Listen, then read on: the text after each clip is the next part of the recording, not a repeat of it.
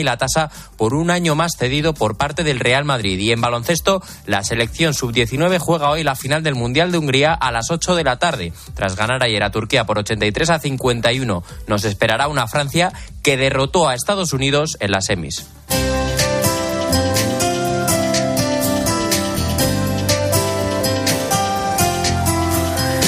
Y la historia de hoy en el espejo, Álvaro Real, ¿qué tal? Muy buenas tardes. Buenas tardes, Iván. Es la de, a ver, ¿quién es? Porque tiene 21 años, le quedan pocos meses de vida y ha decidido ser Carmelita in articulo mortis. Cuéntame su historia. Pablo Alonso Hidalgo, ahora ya Pablo María de la Cruz. Ingresaba el domingo pasado en el noviciado Carmelita. Sufre un sarcoma de Ewing desde los 16 años.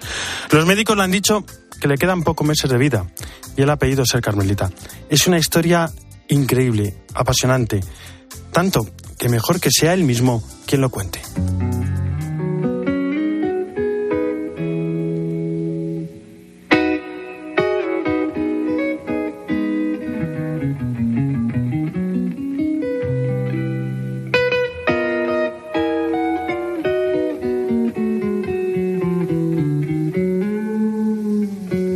Yo empecé con 16 años con, con la enfermedad, un sarcoma de Edwin, un cáncer, he ido arrastrando pues un poco ya todos estos años, ya van a hacer seis años. Y es cierto que sentí la, la llamada de Dios a la, a la vida consagrada y me ha concedido este, este milagrazo, porque según ya los médicos mi enfermedad ya no se considera curable, va más rápido de lo que pensaba. Y bueno, pues en temas médicos me han dado unos cuantos meses de vida, pero sobre todo lo que quería comunicaros es lo increíblemente bonita que es la muerte en Cristo, que es algo que, que no da miedo, que es algo, la verdad, alucinante y que es un tabú que yo creo que, que hay que romper, que es que a mí me han dicho que me queda este, estos meses y me parece hasta, hasta mucho tiempo ya, las ganas que tengo ya ya un poco de poder encontrarme con el Padre.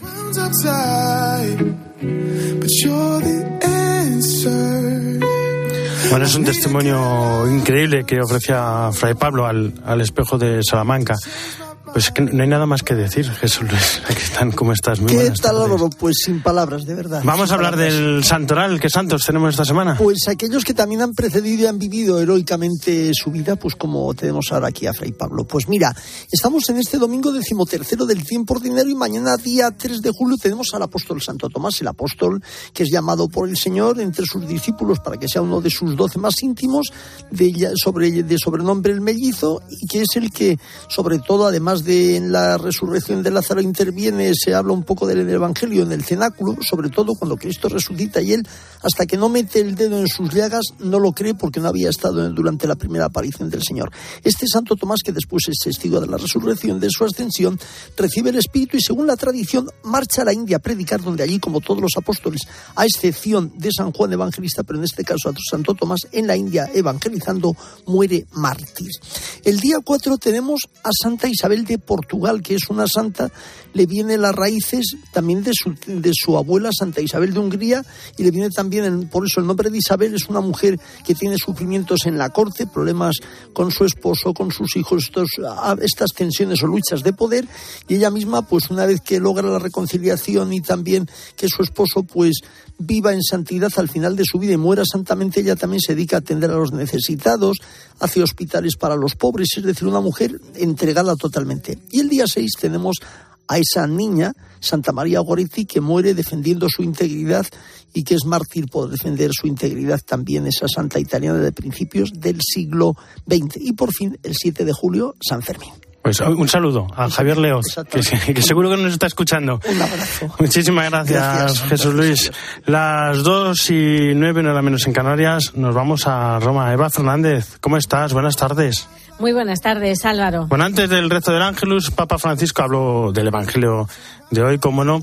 Hice un pequeño paréntesis, me hizo mucha, mucha gracia, Eva. Levantó los ojos del papel, mi- miró a todo el mundo y dice, no vayas a que te lean las manos. Sí, sí.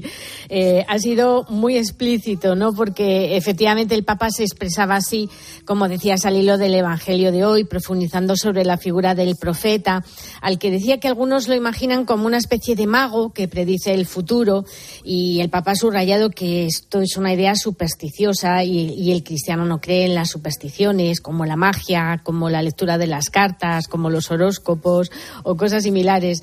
Y, entonces ha sido ese momento en el que dice, tantos, tantos cristianos van a leerse las manos, por favor. Eh, yo creo que también él pensaba en, Italia, es que es una costumbre bastante, mm, bastante arraigada, ¿no? Se ve por muchas, eh, muchas zonas en Piazza Navona, en fin, eh, la lectura de las manos es muy común y, el Papa nos, nos lo ha pedido, ¿no? De forma expresa. Pero fíjate, lo bonito, mm, Álvaro, es que ha sido también una, una sorpresa, ¿no? Cuando el Papa eh, seguía explicando, pero ¿quiénes son entonces realmente los profetas?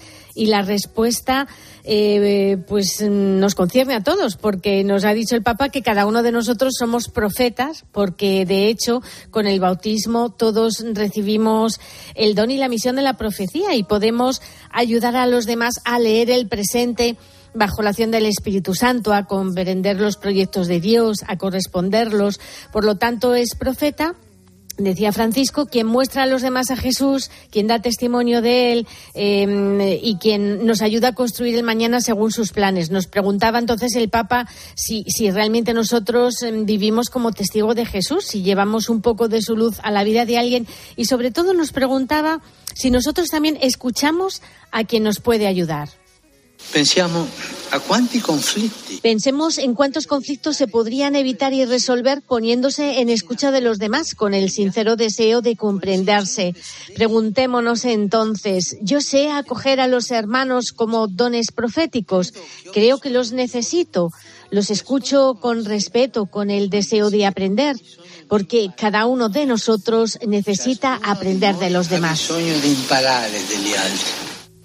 Por ejemplo, mm, nos eh, seguía matizando el Papa Álvaro, cuando hay que tomar una decisión importante, viene muy bien, sobre todo, rezar, invocar al Espíritu Santo, pero también escuchar y, dialogar, ¿no? Y así encontramos de verdad eh, un clima de escucha a, a Dios y a los hermanos en el que las personas, decía el Papa, no se sientan acogidas solo si dicen lo que nos gusta a nosotros, sino que se sienten aceptadas y valoradas como dones por, por lo que son. Bueno, y tras la oración mariana, Papa Francisco habló de Ucrania y el resto de conflictos. Hay, una frase que me gustó mucho. Decía, la oración es la fuerza humilde que protege y sostiene el mundo. Sí, desde luego cuánta verdad tiene esta frase. El Papa nos ha pedido que aunque llegue el verano no nos olvidemos de los conflictos que están en curso. En este periodo de vacaciones no nos cansemos de rezar por la paz, especialmente por el pueblo de Ucrania tan probado. Y no nos olvidemos de tantas otras guerras, numerosos conflictos que llenan de sangre muchos lugares de la tierra. Hay tantas guerras hoy. Interesémonos por todo lo que sucede, ayudemos a quien sufre, recemos porque la oración es la fuerza humilde que sostiene y protege el mundo. sostiene el mundo. Hoy, hoy Álvaro ha sido el primer ángelus del mes de julio. Esperemos que el Papa reduzca de verdad su agenda y sobre todo que descanse. Ojalá. Ojalá, esperemos. Muchísimas gracias, Eva. Un fuerte abrazo. Un fuerte abrazo, buen prancho y buen domingo a todos. Sarda, ¿dónde está? No mire atrás, despierta. No mire atrás, que tanto pensar, no merece la pena. Bueno, se ha celebrado en Madrid este fin de semana el encuentro de delegados diocesanos de Pastoral Gitana que tenía como lema Caminando juntos en la fe. José Emiliano Rodríguez Amador es el director de Pastoral Gitana de la Conferencia Episcopal. José Emiliano, ¿cómo estás? Buenas tardes. Hola, muy buenas tardes. Cuéntanos, ¿cómo ha, ¿cómo ha ido este encuentro? Bueno, pues el encuentro ha sido, la verdad, que muy de mucho trabajo, muy intenso, que hemos tenido todo lo que es un viernes y, parte de, la mediodía del sábado, hasta el mediodía. Y el encuentro ha sido fenomenal, fenomenal, de verdad. Porque hubo testimonio, ¿no? Se mostró el trabajo de cada una de las diócesis. ¿Qué, iniciativas se, están realizando? ¿Qué caminos se está tomando desde la pastoral gitana? Bueno, así un poco para, para hacer eh, un resumen. Nosotros comenzamos el viernes y como ponente invitamos ese viernes a Adolfo Chércoles, que es un gita, vamos, es un sacerdote obrero que trabaja con los gitanos y bueno, una de las ponencias ha sido esa, ¿no? Conocer también desde, desde la parte sacerdotal cómo eh, estas personas se acercan al pueblo gitano. Ver esa realidad los gitanos también y desde luego pues tenerlas presentes. Luego tuvimos eh, eh, una celebración que, que le llamamos el Jicalí, que es la liturgia gitana.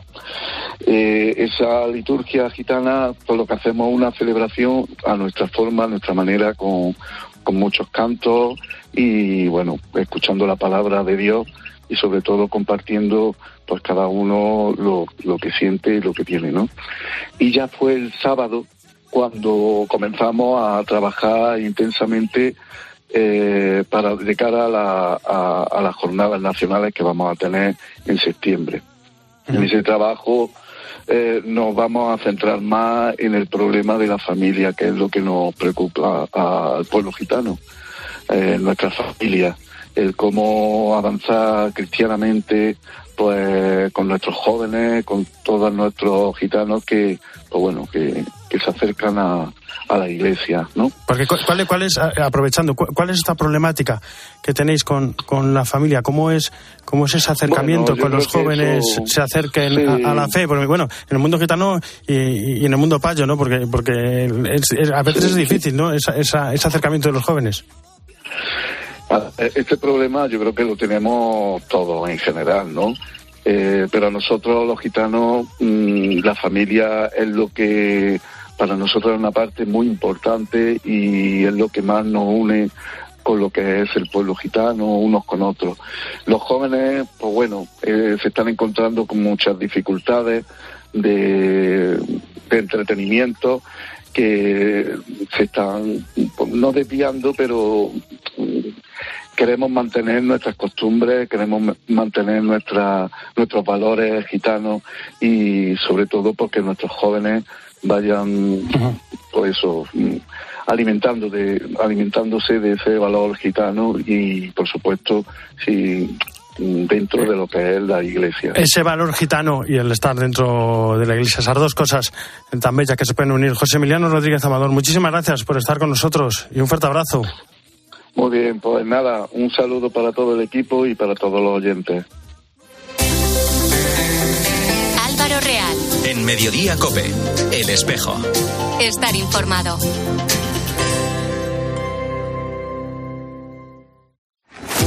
Con el dinero no se juega y antes de tomar decisiones necesitas tener la mejor información. ¿Tú te consideras una persona ahorradora? Seguros de ahorro. Y tú dices, ¿y esto qué es? No deja de ser un producto financiero que tiene dos componentes en el mismo contrato. Por una parte es un plan de ahorro, es decir, tú realizas aportaciones y se van a invertir con una determinada rentabilidad y riesgos. Y hay una parte de lo que aportas que es para tener un seguro de vida. Los lunes, miércoles y viernes a las 5 encuentras en la tarde de Cope con el profesor profesor Fernando Trías de BES la mejor explicación a tus preocupaciones económicas.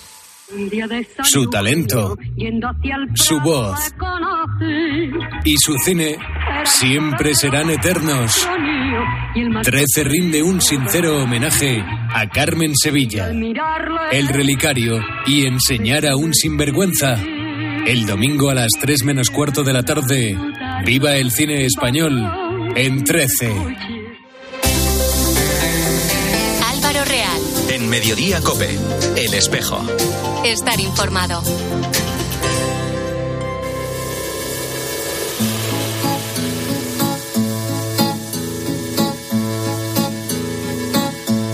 De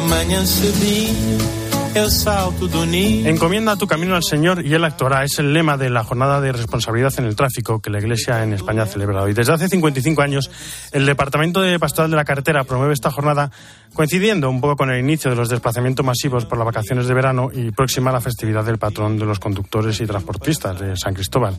Freddy Vano es el delegado diocesano en Granada de Pastoral de la Carretera. Freddy, ¿cómo estás? Buenas tardes. Buenas tardes. Bueno, este año la invitación que hacen los obispos es, como no, a rezar antes de comenzar un viaje. parecería obvio, pero a mí me gusta preguntar las cosas obvias. ¿Por qué hay que rezar?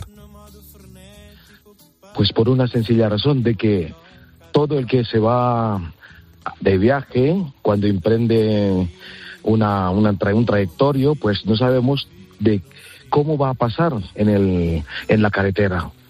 Siempre es, una, es un misterio, ¿no? Que muchas veces ya aquí en España ya hemos tenido bastante acontecimientos, circunstancias donde uno cuando sale en la casa, de su casa, ya no tiene seguridad de volver ¿eh? sano a salvo a su destino. Por eso eh, los obispos, la pastoral de la carretera, en este tiempo, pues invita a la responsabilidad la responsabilidad en el sentido de que en el volante no solamente cuentan con su vida o la vida de que está al lado o está dentro del coche, pero también la vida de las personas ajenas o de las personas en el tránsito o las personas que está en la carretera.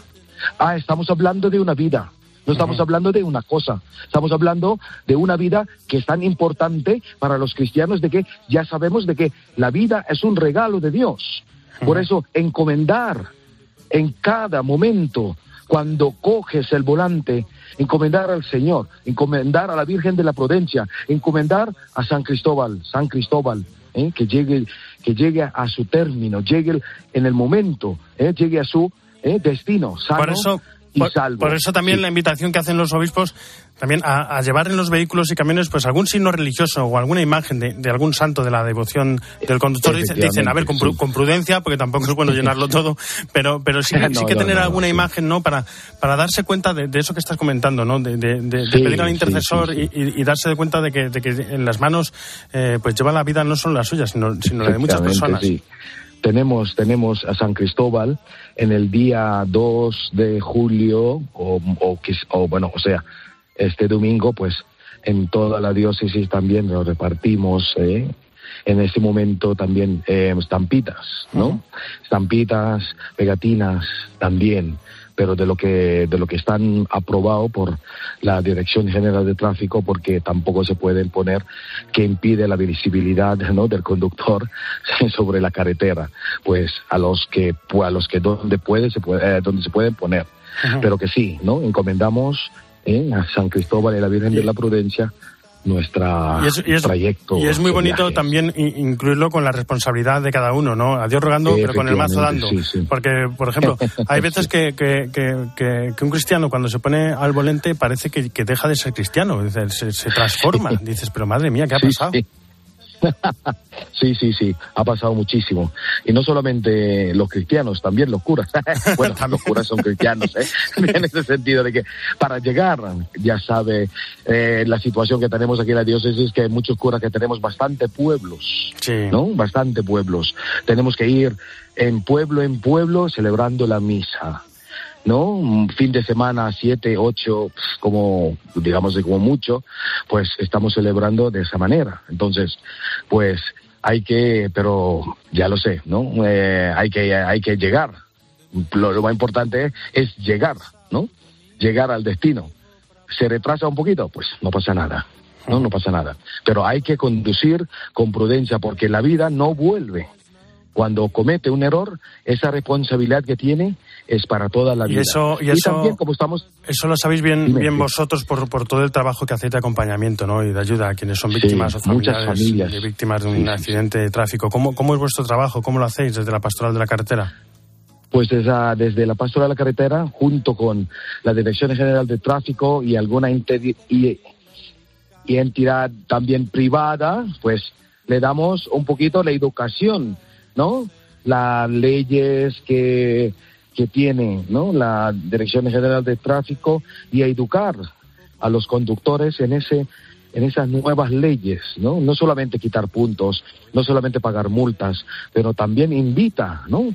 Hay que ser prudentes porque hay leyes que están allí, pero también pueden, ¿no? Pueden, las leyes, pueden salvar una vida, una vida que es, ¿no? Más importante que que una multa y que unos puntos. Freddy, me imagino que, lo que te voy a preguntar es muy complicado, ¿eh? pero, pero cuando, te, cuando te encuentras con alguna víctima, eh, con algún familiar, alguna víctima, eh, y te, preguntan, bueno, ¿y, dónde estaba Dios en, en, ese momento, en ese accidente? ¿Qué, le puedes decir? Uf, sí que es, la pregunta es, es, es muy dura, ¿no? La, la, situación es muy dura y, eh, pues mira, yo he tenido bastante acontecimientos donde eh, he parado en la carretera para ayudar a una familia que estaba de vacaciones y ahí el padre que creo que por, por cansancio después de la playa o lo que sea y tal, iba a volver a su casa.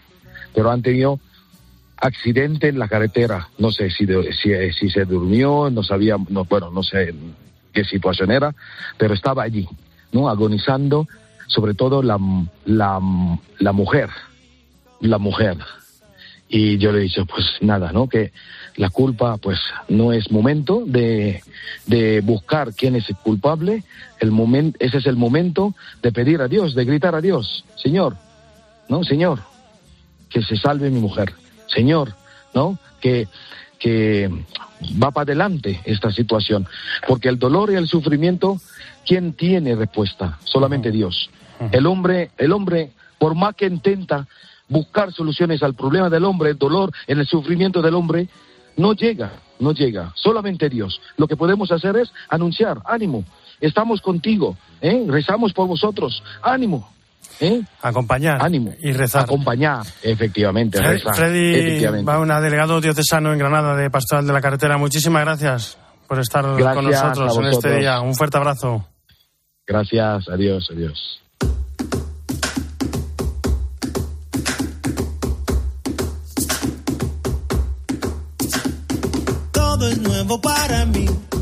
No he nacido hoy. Tanto ruido por ahí que no entiendo a dónde voy. Cambia el mundo, puedo. Desde Buenos Aires, Esteban Pítaro, ¿cómo estás? Buenas tardes. Muy buenas tardes, Álvaro. ¿Cómo estás vos? Bien, bien. Quería poner un nombre encima de la mesa que lo estamos repitiendo mucho, pero quiero que no se olvide. Rolando Álvarez. ¿Qué es de él? ¿Cómo está? Álvarez. Por supuesto, bueno, estamos esperando noticias del gobierno nicaragüense Después de la presión europea, particularmente del Parlamento Europeo, esta semana se unió el reclamo para saber del obispo de Matagalpa, para pedir por la liberación al gobierno de Daniel Ortega, al gobierno nicaragüense. Se unió, te decía, la Corte Interamericana de Derechos Humanos que exigió su liberación. Recordemos, ya la semana pasada el Parlamento Europeo había pedido una prueba de vida desde marzo, no sabemos nada de la vida de Monseñor Álvarez, por eso lo importante de seguir exigiendo en los medios de comunicación al gobierno de Daniel Ortega por el obispo de Matagalpa. Quería invitarte a Colombia, Álvaro, porque se inicia un camino institucional muy importante para sanar heridas en este país sudamericano, un camino que demuestra la importancia de ser iglesia con todos, que dialoga.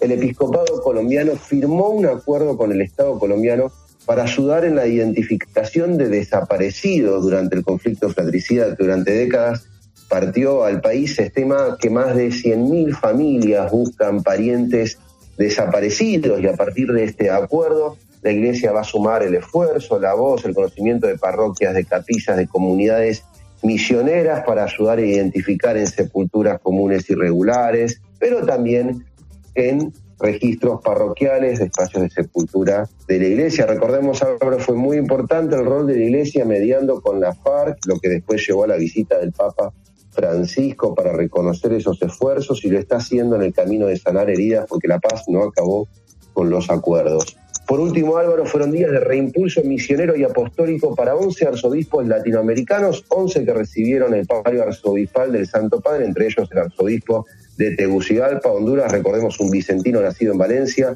José Vicente Nacher Tatay, y recordemos también lo que conocemos con la continuidad informativa de COPE, fue designado prefecto del Dicasterio para la Doctrina de la Fe por primera vez un latinoamericano. Se trata de Víctor Manuel Fernández, el arzobispo de La Plata en la Argentina, no va a ser, no va a asumir esta responsabilidad solo, ya lo encomendaron a Nuestra Señora de Luján sus hermanos obispos argentinos.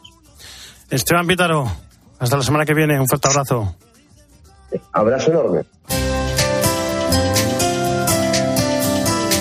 En la producción, Jesús Luis, aquí está en el control técnico Alejandro Cobo y en control central Fernando Rodríguez. Ya saben que el espejo no termina, sino que gira y ahora nuestro reflejo se abre hacia mediodía COPE con toda la información nacional e internacional que nos trae Iván Alonso. Iván, buenas tardes de nuevo. ¿Qué tal? Buenas tardes de nuevo, hoy? Pues eh, vamos a mirar a lo internacional, como decías, a Francia, en esa quinta noche de protestas de disturbios y también a lo nacional, porque es este un fin de semana que todavía no estamos en campaña electoral, pero parece que muchos de los políticos que se presentan a, esas elecciones del 23 de julio han dado el pistoletazo de salida.